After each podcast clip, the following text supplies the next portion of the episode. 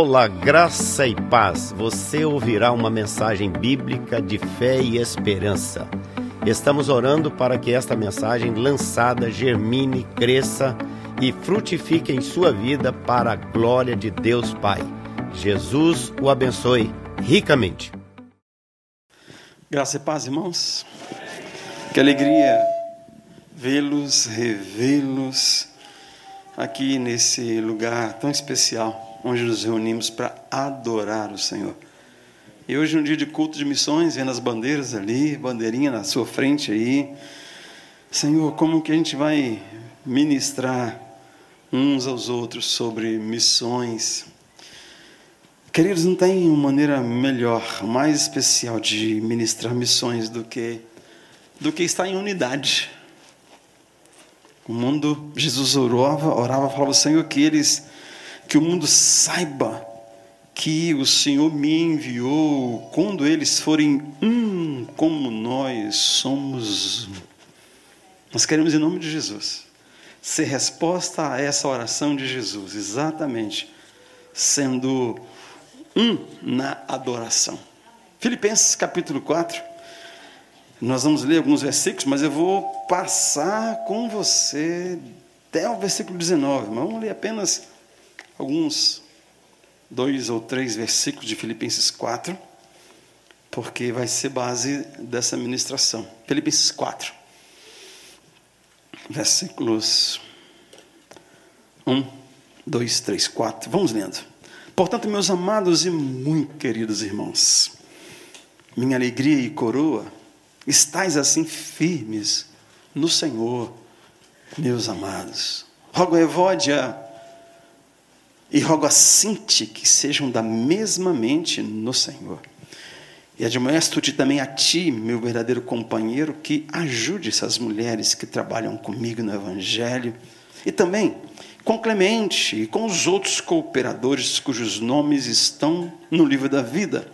Regozijai-vos sempre no Senhor. Outra vez vos digo: regozijai-vos. Seja a vossa moderação notória a todos os homens. O Senhor está próximo. Não estejais inquietos por coisa alguma, mas em tudo pela oração e pela súplica com ação de graças, sejam vossas petições conhecidas diante de Deus, e a paz de Deus, que excede todo entendimento, guardará vossos corações e vossas mentes através de Cristo Jesus. Até aqui essa leitura, que o Senhor possa aplicá-la em nossos corações. Queridos, alguns perderam o privilégio de pertencer. Alguns acham que isso não é tão importante.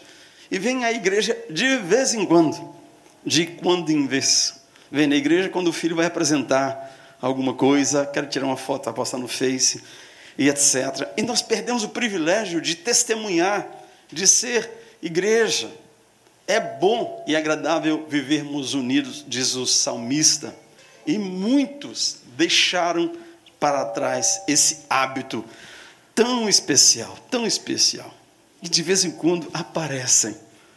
E isso não é bom, porque nós temos uma responsabilidade como igreja missionária que somos. Mas preste atenção.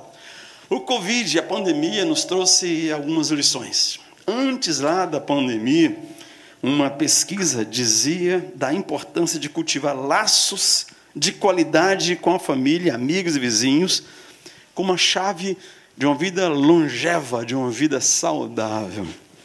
Ninguém sabe, ninguém acha que isso é novidade, não é verdade? Todo mundo sabe que é importante fazer exercício.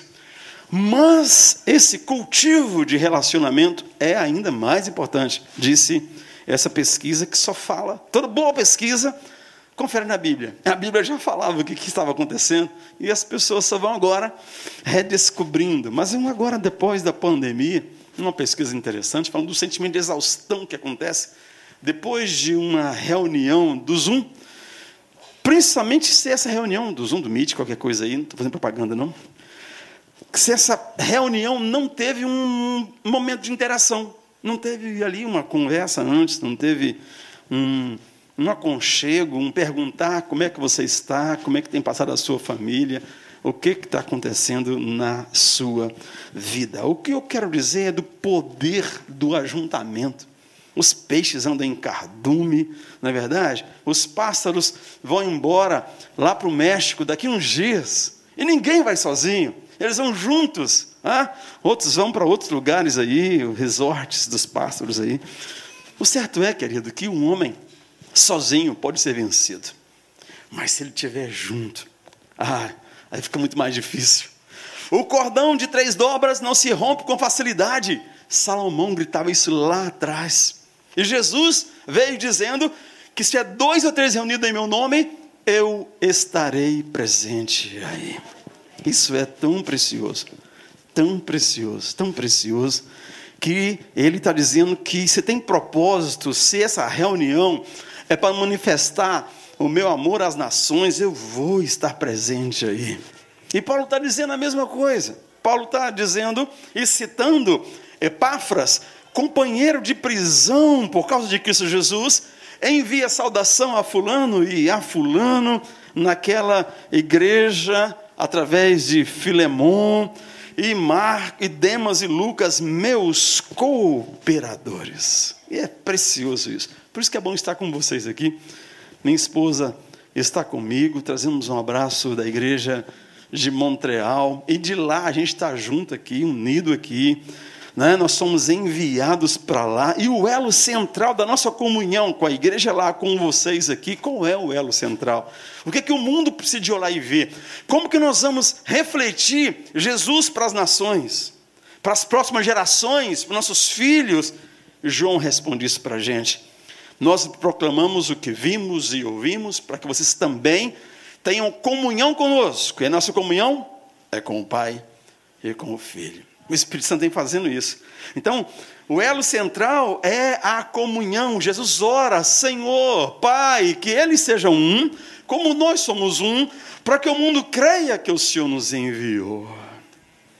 A futura geração precisa de ver unidade nos pais, nos casais, entre os ministérios, entre os irmãos. Nós precisamos de aprender a nos submetermos uns aos outros, porque o segredo não está na igreja local, na nossa eclesiologia, em gostos, gostos, preferências, filosofias, no partido que você apoia, na pessoa que você vai votar no 20 de setembro, os, os cidadãos canadenses que vão votar aí, não interessa quem você vai votar, interessa se você vai orar por a pessoa que você vota. É isso que você precisa de entender. O valor de estar juntos, de orar juntos, de caminhar juntos, vai fazer dessa igreja a igreja missionária que ela é.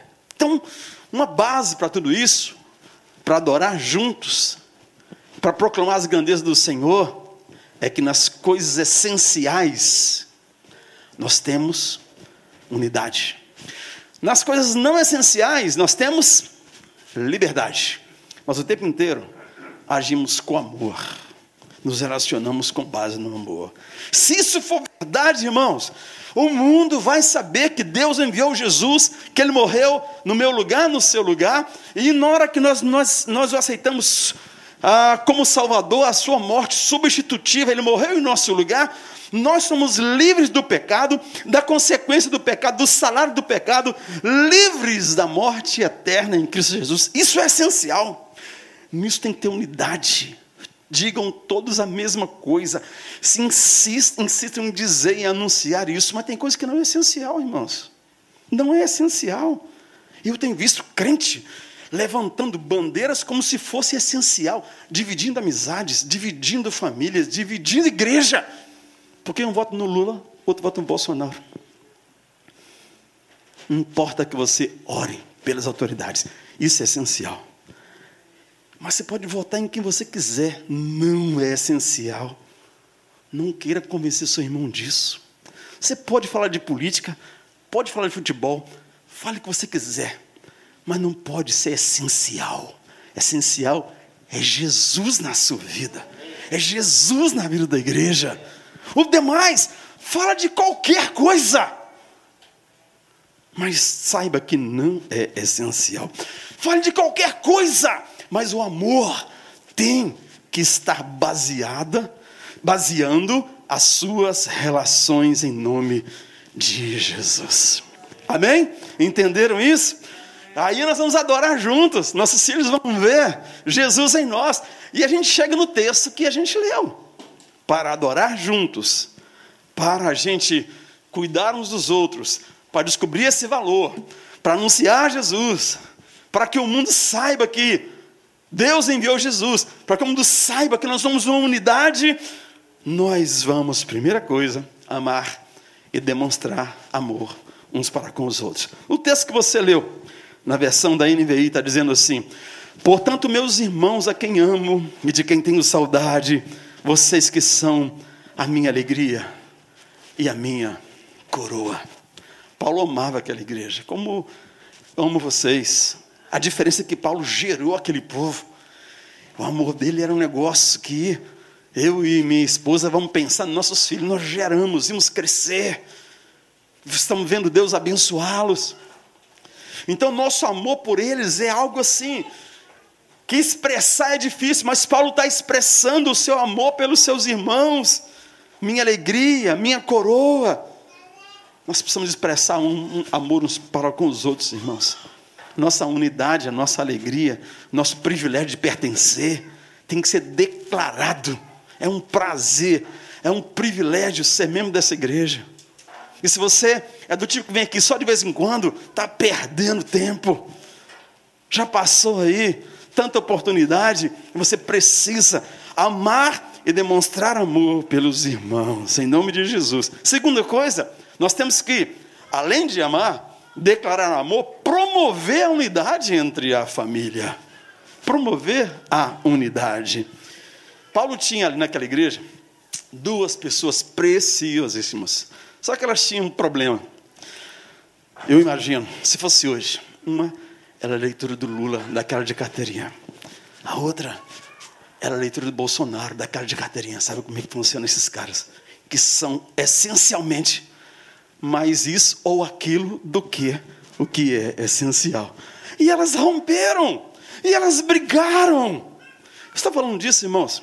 Eu perdi, nós perdemos uma família muito linda Assim que chegamos a Montreal, exatamente por isso, eles são de um lado da vida e que os outros não eram, eles não entenderam entre essencial, não essencial e amor, entre liberdade, unidade e amor. E essa família foi embora, continuam sendo nossos amigos, a gente se fala sempre, mas eles não conseguiram conviver com outras pessoas que pensam diferentes deles não foram aceitos, nem aceitaram. Paulo tinha então na igreja duas senhoras, Evódia e Sintique, boas de serviço até. Na sequência do texto, você percebe isso. Mas elas tinham opiniões polarizadas. Cada uma pensava de um jeito. Quem sabe era isso, uma direita ou de esquerda. Não existia um ponto de acordo entre elas, de harmonia. E entre nós, pastores, teólogos, acontece a mesma coisa, sabia? Eu sou calvinista, não, eu sou arminiano, não, mas eu sou luterano. E a gente coloca isso acima de Deus, acima do Evangelho. Isso não é essencial. Mas vira, a gente se divide, se divide, se divide. E o mundo não vai saber que Deus enviou Jesus para nos salvar, porque a gente está aí sendo trazendo como essencial aquilo que não deveria ser. Então preste atenção nisso em nome de Jesus. Ame, promova a unidade e seja instrumento de reconciliação, porque é função de cada um de nós sermos agentes ativos na pacificação, na reconciliação. E ele continua dizendo: Sim, eu peço a você, leal companheiro de julgo, que os ajude, pois lutaram ao meu lado na causa do Evangelho com Clemente e os meus demais cooperadores. E fica algo para pensar aqui, duas coisas importantes. Primeiro, que ele escreve para que nos ajudemos nas nossas dificuldades. Irmãos que polarizam demais precisam de um Clemente, né? de alguém que chegue, que chame um, que chame outro, que ore por eles, que faça apelo de novo, que de vez em quando precisa de converter se alguma coisa é mais essencial do que Cristo, precisa de converter de novo. Graças a Deus tem essa opção, essa oportunidade. Mas você que é companheiro de reconciliação, instrumento de reconciliação, mas tem aqui alguma coisa preciosa nesse texto. Ele cita Clemente e os demais cooperadores. Imagina Eva trabalhando esse tempo todo na, com as crianças, e a Eva vem aqui agradecer. Hoje tinha muitas crianças aqui, uma classe veio. E depois a Eva vem agradecer e agradece a Priscila e agradece também a Suzana, que tanto ajudaram. Falou só o nome da filha dela. Vê se tem lógica isso. A mulher vem agradecer em nome da escola dominical. Eu trabalho para morrer. Já cuidei daqueles netos dela, tudo. E ela só falou da Suzana, da Priscila, da Suzana e da Priscila. Paulo só falou de Clemente, queridos. E dos demais cooperadores. Nós precisamos de esquecer, de abrir mão da necessidade de ser aclamado no microfone e ser lembrado pelo Espírito Santo. Coopere, caminha, abençoa, e se ninguém notar, o lucro é seu. Porque se eu notar e falar, se eu notar e repetir para todo mundo aqui, pode ser o seu lucro todo. E é um gorjetinha muito sem vergonha. Mas se você for pago diretamente pelo chefe, meu querido, você não vai ficar devendo nada para ninguém nunca mais. Então, Paulo está falando de Clemente, o meu cooperador, e os demais cooperadores. Talvez você seja citado. Deus te abençoe, vou ter que lidar com esse problema, né? Foi citado, mas se não foi citado, meu querido, a Bíblia é cheia de anônimos da fé. É Hebreus capítulo 11, cita Abraão, cita, cita um tanto de gente mas tem tanta gente que não é citado. E que ele fala assim: ah, eles não são dignos, essa terra não é digna. Esse papel não é digno do nome deles. Não são citados, mas Deus o tempo inteiro cutuca um anjo e fala: Está vendo? Ninguém viu, mas você viu, né? Vai lá, por favor, cuida dele para mim, cuida daqueles anônimos que continuam cooperando, porque isso é realmente ser instrumento de reconciliação, ser modelo de serviço, isso realmente é agradar a Deus. Mas chegamos no quarto ponto, para sermos uma igreja que adora, que anuncia Jesus, que anuncia para as nações e para a próxima geração, nossos filhos, que nós somos de Deus, que na essência o que importa é que Jesus morreu por nós, nós aceitamos como Senhor e Salvador, e as demais coisas nos são acrescentadas, vamos orando pelas demais coisas, e no tempo devido elas vão acontecendo. A próxima coisa é: seja uma pessoa amável, moderada na versão que eu li aqui, King James, mas amada. Seja a amabilidade de vocês conhecida por todos. Perto está o Senhor. Meu irmão, não combina, não combina ser crente e qualquer outro adjetivo que não seja amável ou amável em processo. Um amável, uma pessoa que era bruta, que tinha um tanto de característica, mas que está se deixando ser transformada pelo Espírito Santo. Porque você vai refletir Jesus. A gente está falando de missões para as nações e para a próxima geração. Seja uma pessoa amável. Perto está o Senhor. Perto está o Senhor significa duas coisas lindas. Primeiro, Jesus vai voltar. E está voltando para buscar a sua igreja. Essa é a primeira coisa, primeira característica. Mas a segunda a maneira de interpretar isso é aquela criança que está ali brincando, tirando coisa da mochila na maior naturalidade, quando estivesse em casa, está perto do pai e da mãe. Se o pai e a mãe soltar dali, eles vêm para cá e vai mexer no teclado, vai mexer na bateria, vai, vai, avacalhar enquanto o pai deixar. Na medida da, da dos olhos do pai e da mãe, ele está seguro, para brincar, para bagunçar, para fazer qualquer coisa, ele vai fazer. Se deixar ele sair dali e domina a área, mas ele vai chegar aqui, ele olha para trás, vai ver o pai e a mãe, está perto. Sente segurança. Para aprontar ou para ser benção. Mas a segurança que ela sente perto do pai é algo que nós temos que sentir perto de Deus. Entende? Aquela criança está segura, ela vai daqui a pouco dormir. No colo do pai, no colo da mãe, deita no chão, dorme. Por quê? O pai e a mãe estão perto. Então aqui fica duas coisas para você. A primeira, se você é pai, tenha a umbridade de estar junto com a mãe dessa criança, de cuidar dela, para a criança entre vocês poder dormir tranquilamente.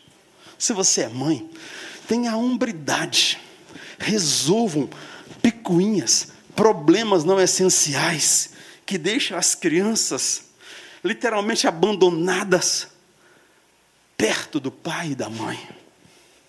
Isso é loucura. Isso gera esquizofrênico.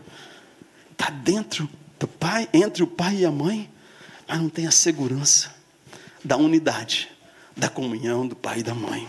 Então, em nome de Jesus, entenda isso. Mas a outra coisa é que você sabe que o Senhor vai voltar e vai buscar a sua igreja. E se você é essa pessoa que sabe que o Senhor está perto, eu pulo para o quinto ponto, dizendo que você pode superar suas ansiedades. O texto fala na sequência: não andem ansiosos por coisa alguma, pensa na criança, já subiu para o colo da mãe, já está ali agora no outro nível de conquista. Daqui a pouco está dormindo tranquilamente, se não der fome, se der fome, lá vai sair com o pai, com a mãe, com alguma coisa. Mas a ansiedade não existe no coração da criança que o pai e a mãe estão perto e se amando, e se cuidando, e se valorizando, se respeitando. Essa criança que nós somos na relação com Deus, não pode, não cabe ansiedade no nosso coração, queridos. Em nome de Jesus, vença toda ansiedade hoje. Chega amanhã no trabalho com a leveza que as nações vão perguntar. As nações é aquele colega espanhol, aquele colega russo, aquele colega árabe, eu sei que cada um tem pelo menos duas ou três nacionalidades em volta. Vamos perguntar o que, que houve com você? Você está tão tranquilo hoje? Só dizia assim: Jesus.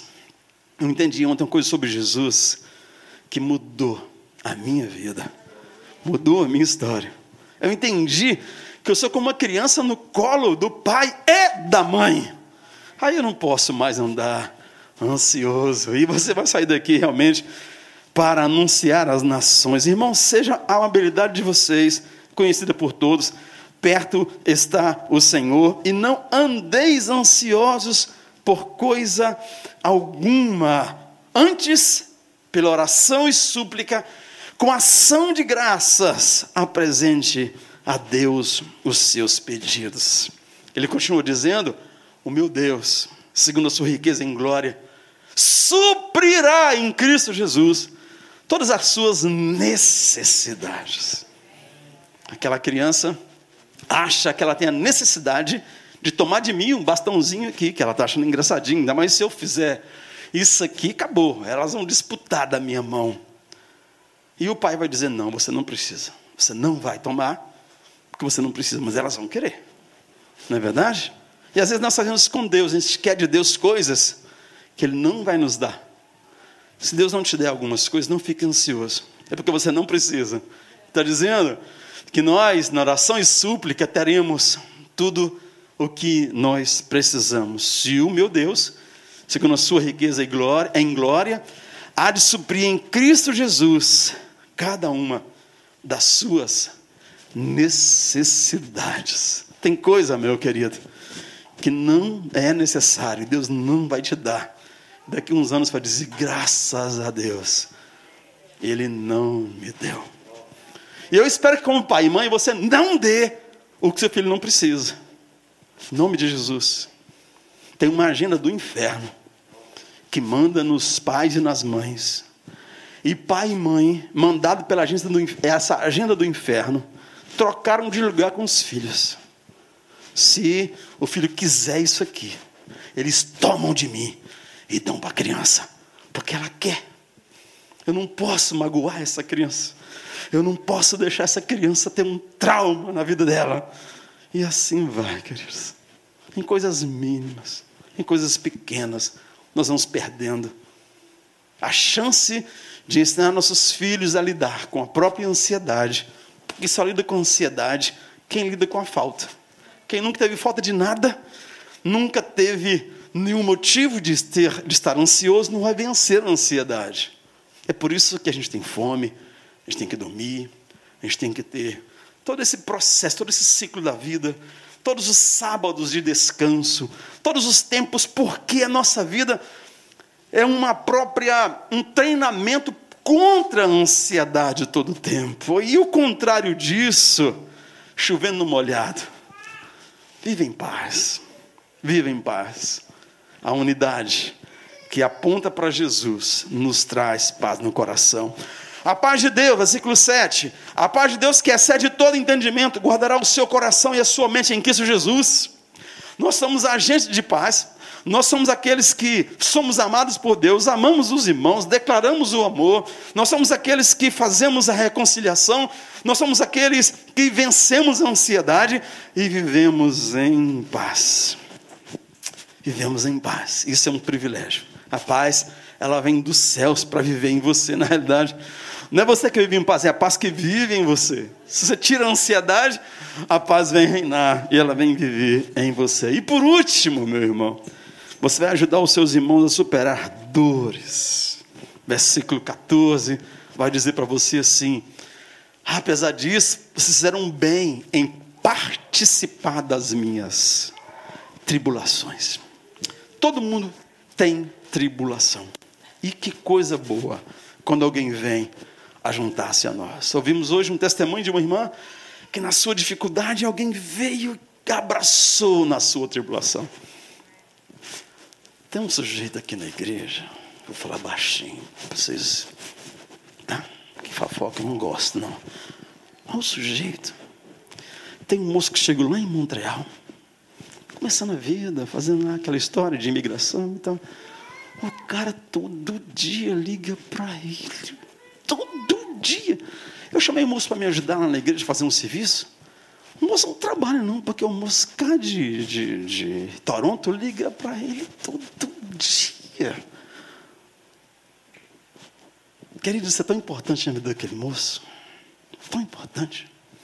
Que eu até deixo. Eu vim cá para pedir para o sujeito daqui mandar um fone de ouvido, que pelo menos ele vai poder ficar no telefone e com a mão livre para me ajudar. Porque numa mão não fica livre segurando o telefone.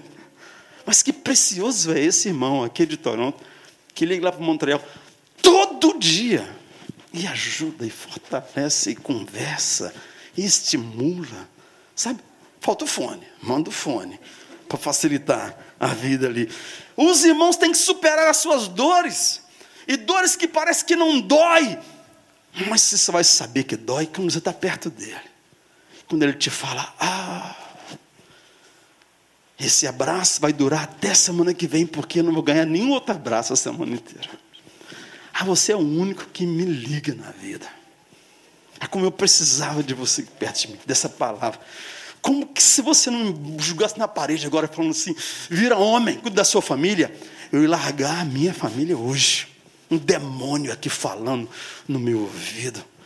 Um demônio que Agora eu descobri que é um demônio, porque é o contrário do que a Bíblia está falando. Queridos, ajude os irmãos a superarem as suas dores. Paulo está dizendo: vocês fizeram bem em participar das minhas tribulações. Paulo não esqueceu. Ninguém esquece. Ninguém esquece isso. O testemunho que eu vi mais cedo data de 20 anos atrás. E a irmã contou como se fosse ontem. O testemunho que eu estou falando do irmão lá de Toronto é dessa semana. Hoje o sujeito deve ter ligado para ele lá, só não me atrapalhou, porque eu estava aqui, né? Mas hoje o sujeito daqui deve ter ligado para ele lá. E é uma benção. Cada vez que eu chego, falou, o serviço parou. Mas o irmão está falando com ele. Uma bênção, queridos, que a gente possa se preocupar com isso. Eu quero terminar dizendo que você é semelhante, semelhante a Jesus quando age assim. Você enquanto age assim, faz uma igreja semelhante a Jesus na unidade. Pai, que eles sejam um, como eu e, o Senhor somos um. Querido Deus Todo-Poderoso, colocou 10 bilhões de estrelas nessa galáxiazinha desse tamanho, e tem outros bilhões de galáxias pelo universo. E nesse, nessa amplitude escolheu uma coisinha chamada Terra, e aí escolheu você. Olhou para você, para representá-lo. E colocou um coração aí que bombeia meio litro de sangue todo minuto, irmãos. E esse negócio fantástico, nem pilha não troca. Nem pilha não troca. Que coisa linda. Agradecer, valorizar isso e valorizar aquele por quem Jesus morreu. Para fazer dessa igreja uma igreja realmente missionária. Em nome de Jesus. Quero orar com você. Pedir ao Senhor que seu genuíno estilo de adoração te leve a cada dia a experimentar mais de Deus. E a refletir mais de Deus, em nome de Jesus. Feche seus olhos. Senhor, nós te adoramos por essa reunião linda como igreja, aqui em Toronto, mas a igreja também lá em Montreal, a igreja no Brasil. Senhor, nós oramos a Ti e pedimos para que cada parte desse corpo ajustada, unida no auxílio de todas as juntas, cresça e edifica-se a si mesma em amor, na medida que em cada parte realiza a sua função, segundo a tua palavra em Efésios. Que cada marido, que cada esposa, que cada pai e mãe cumpra a sua função de se amar, para gerar esse ambiente tão especial para as crianças, para a próxima geração, para os vizinhos, para as nações, em nome de Jesus. Continue a abençoar o teu povo. Os que são citados e os anônimos. Continue a abençoar o seu povo. Os que são pacificadores e os que estavam em guerra. Porque nós vencemos todo o demônio da guerra, da divisão no meio do teu povo, em nome de Jesus. Qualquer que seja a convicção que não seja Jesus, não é importante mais, Senhor. E nós submetemos tudo a Ti e ao Teu Espírito Santo abençoando o teu povo e cada família em nome de Jesus. Amém. Deus abençoe vocês.